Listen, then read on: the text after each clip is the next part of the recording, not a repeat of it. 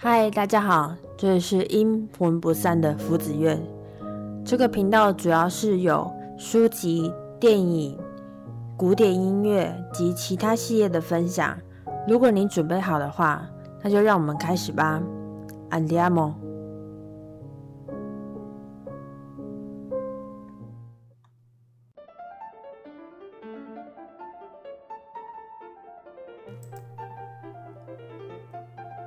嗨，大家好，我是福子苑，欢迎回到古典系列。如果还没有听过这系列的听众，我会在资讯栏贴链接，大家可以找到第一集稍微听一下。古典系列目前还在讲述文艺复兴，在下一次就会是大家熟悉的巴哈及古典乐。上回我们提到开这个系列，主要是希望能让大家透过浅白容易的方式。了解一些音乐史，虽然音乐史是大众非常少见的历史，不过因为我们身边包括流行乐都是从古代的音乐演进的，所以才开这个节目，讲述音乐到底是从何开始才演进到现在。如果我们用很简单的方式去慢慢理解古典乐，我相信大家会发现，其实我们自己的生活里面充满着古典音乐，甚至是。由古典音乐演进出来的各种不同类型的音乐，而不仅仅只有流行音乐，这就是这个节目的核心价值。那接下来我们废话不多说，我们直接接续上回的文艺复兴吧。上回我们说到，促成文艺复兴的两个主要主因是起源及欧洲经济。起源的重点包括。北部意大利，它靠近地中海，所以它的贸易非常的非常的发达。第二个是十字军东征，让商路更通畅。第三个，我有钱了，所以我可以做交流，可以交流科学、交流哲学等思想。另外一个是欧洲经济的重点部分，它总共有一个：第一个汉萨同盟，第二个佛罗伦斯的织品业成为商业重镇。第三个银行业的中心，第四个降低的贸易等四个重点。这次呢，我们要讲述形成文艺复兴主义的其他内容。第一个是十四世纪的崩溃，第二个是发展国际关系，以及美其蒂家族统治下的佛罗伦斯。这个比较特别一点，所以到后面的话，可能大家稍微。要可能稍微要听一下，因为这这个这个家族感觉听起来就很像是我们以前看到的那种罗密欧与朱丽叶的那种感觉，那种什么大很大的家族的那种感觉。对，这这个这个我们后面还会讲。好，我们先来看一个第一个主因：十四世纪的崩溃。在十四世纪的时候，人们看见了一连串因为欧洲经济衰退啊，所带来的灾难。中世纪温暖的时期它结束了，并且它过渡到了一个比较小的冰河期。那这个是气候上的改变，就导致了农业产品明显的下降，而且还带来饥荒，而且是不断的带来饥荒。从初期人口迅速的成长，然后结果让这个问题更加的恶化。接下来呢，就是英法百年战争。英法百年战争，它更终止了欧洲西方的贸易往来。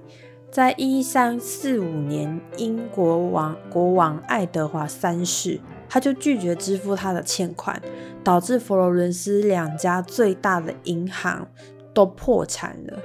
而在意大利的东部，随着奥斯曼帝国在这个地区的扩张，战争也影响了贸易路线。所以，我们统整一下，也就是说，因为战争的原因，造成贸易路线全部都大改变了，以至于我们原本的贸易受到了严重的影响，所以又遇到饥荒，那人口就会产生了问题。但是，影响最大的灾难还是要属于就是北意大利人口大量减少的黑死病。黑死病其实就是瘟疫，也就是人类史上最严重的瘟疫之一。有关黑死病的资料，我也会放在铺浪上供大家查阅。然后回到正题，譬如佛罗伦斯的人口原本从九万降到了五万，接踵而来，这个还还不够哦，黑死病还不够哦，接踵而来还有一三七八年佛罗伦斯的梳毛梳毛梳子的梳毛发的毛梳毛工厂起义事件的发生，而且是历史上第一次雇佣工人反对工厂资本家的起义，这个是历史上的记载。虽然最后以失败告终，但是也创下了历史记录。资料的部分我也一样会再放在铺浪上，那到时候到各位听众，你们也可以去铺浪上面稍微浏览一下。文艺复兴的先驱像是但丁啊、波特拉克。但丁大家比较熟，他们就活在这个很动荡的时期。那活在这种很动荡的时期，其实他们出现的东西。有的时候带的负面的感情也会比较多。文艺复兴是在十四世纪的上半上半叶拉开序幕的。不过这些灾难也加快了文艺复兴的到来，因为鄂图曼帝国它扩张嘛，它开始打仗，它威胁了拜占庭的帝国的利益，然后迫使了一批地区的很有钱的人跟受过教育的希腊人开始流到意大利来。逃难逃到意大利，他们就把顺便把他们那个时候的一些古典的希腊文明一起带到了意大利，导致许多已经被遗忘的希腊古典作品呢重新被发现。意思就是说，这些很有名、很有钱的人，然后受过教育的人，他们就把那些东西一起带来了意大利，于是呢，反而加速了。意大利的文艺复兴的促成，黑死病夺去了欧洲大概三分之一人口的生命，那仅存的人呢，因此变得更富有。为什么？你看哦，如果我今天食物就只有十十，比如说一到十好了，食物只有十，我一下子我就去掉了三分之一的人，也就是我就剩下六六趴的人。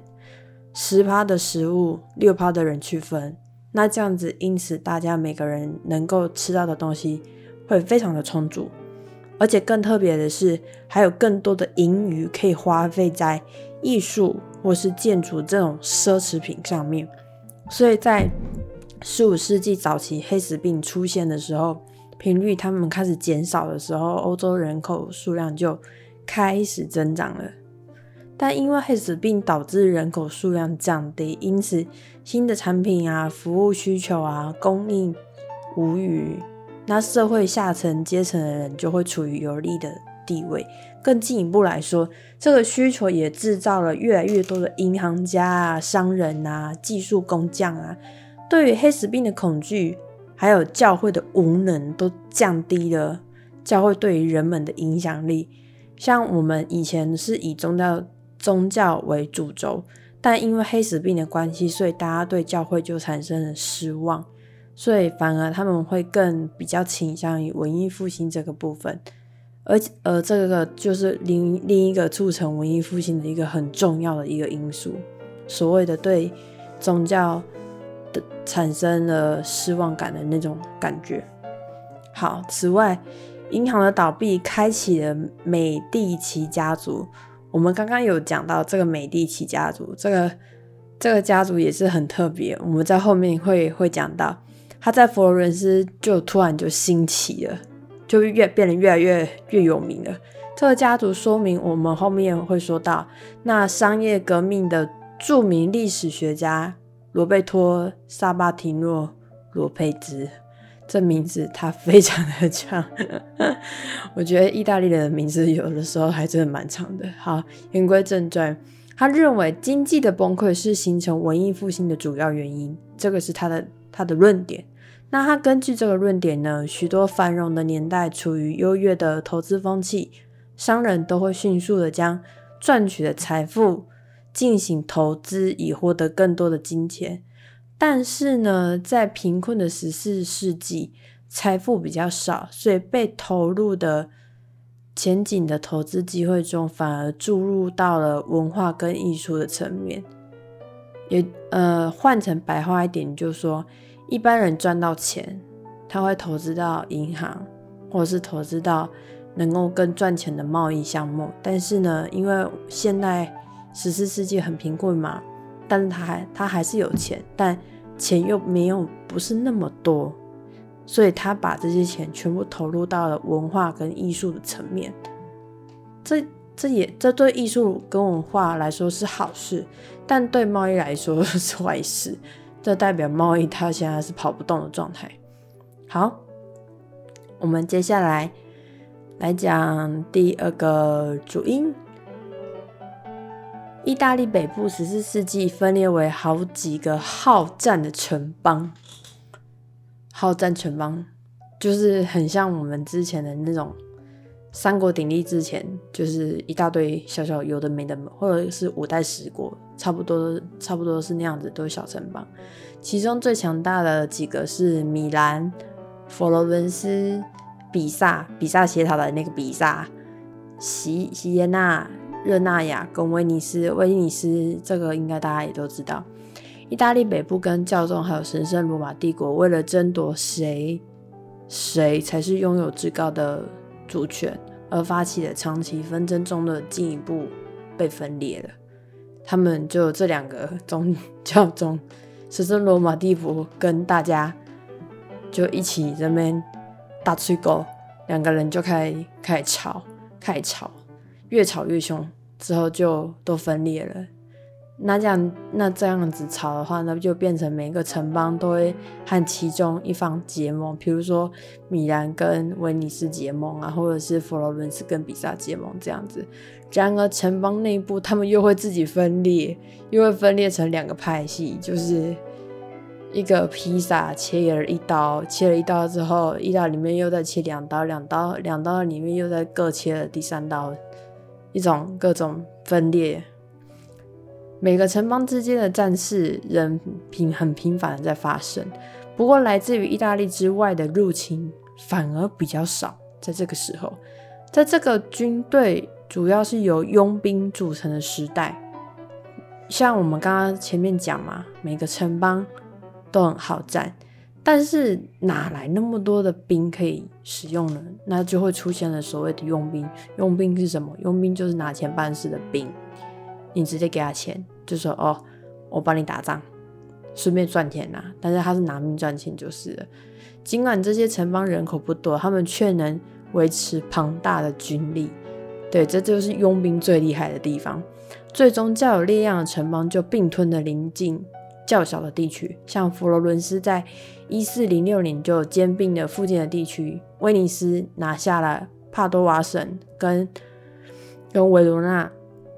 与此同时，米兰则并吞了邻近许多区域，包含了帕维亚跟帕尔马。虽然我们现在听到的有三大非常大的一个地点，第一个佛罗伦斯，第二个威尼斯，第三个米兰，三个。非常庞大的好战的城邦，在文艺复兴开始的时候，我们可以，我们也可以见到，几乎各城邦之位地位的竞争啊，引起不断的陆上跟海上的战争。在陆地的战争呢，是被有一个被一个称为康多铁利的佣兵团为主，这些士兵在欧洲各地形成了拉锯战，他们就是一直不断的在打仗。在海上的话，意大利城邦派出了许多舰队参与战争，因为地中海嘛。然后主要参战的战争也包含了比萨、比萨斜塔、比那个比萨，跟热那亚，还有威尼斯。威尼斯靠海，这这个大家也都比较熟悉。但是长期的冲突下，热那亚人取得了比萨，热那亚人取得比萨，那威尼斯向敌人证实自己的军力更有威力。不过，在一开始虽然是旗鼓相当，但是最后威尼斯的舰队仍在一三八零年袭击并摧毁了热那亚人。自此开始，威尼斯就获得独尊的地位。好，我们现在听到了四个：第一个，嗯，威尼斯，呃，不，佛罗伦斯，再来威尼斯，在米兰。那原本应该还多了一个。热那亚，但最后热那亚他还是被威尼斯吃掉了，对，所以还是三个。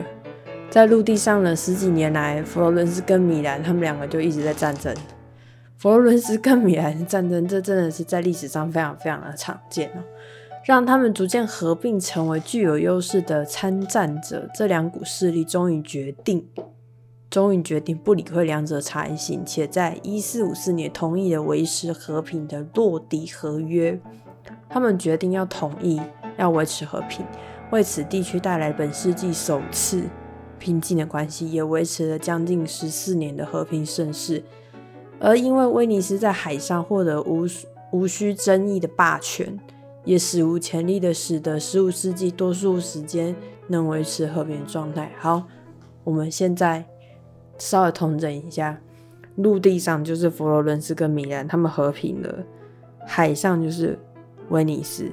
那威尼斯他已经把海上整个打平了，所以海上的霸权是他。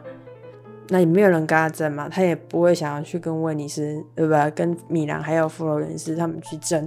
所以呢，海上就是威尼斯，剩下的陆地就只剩佛罗伦斯跟米兰。那他们自己两个人就决定签合约。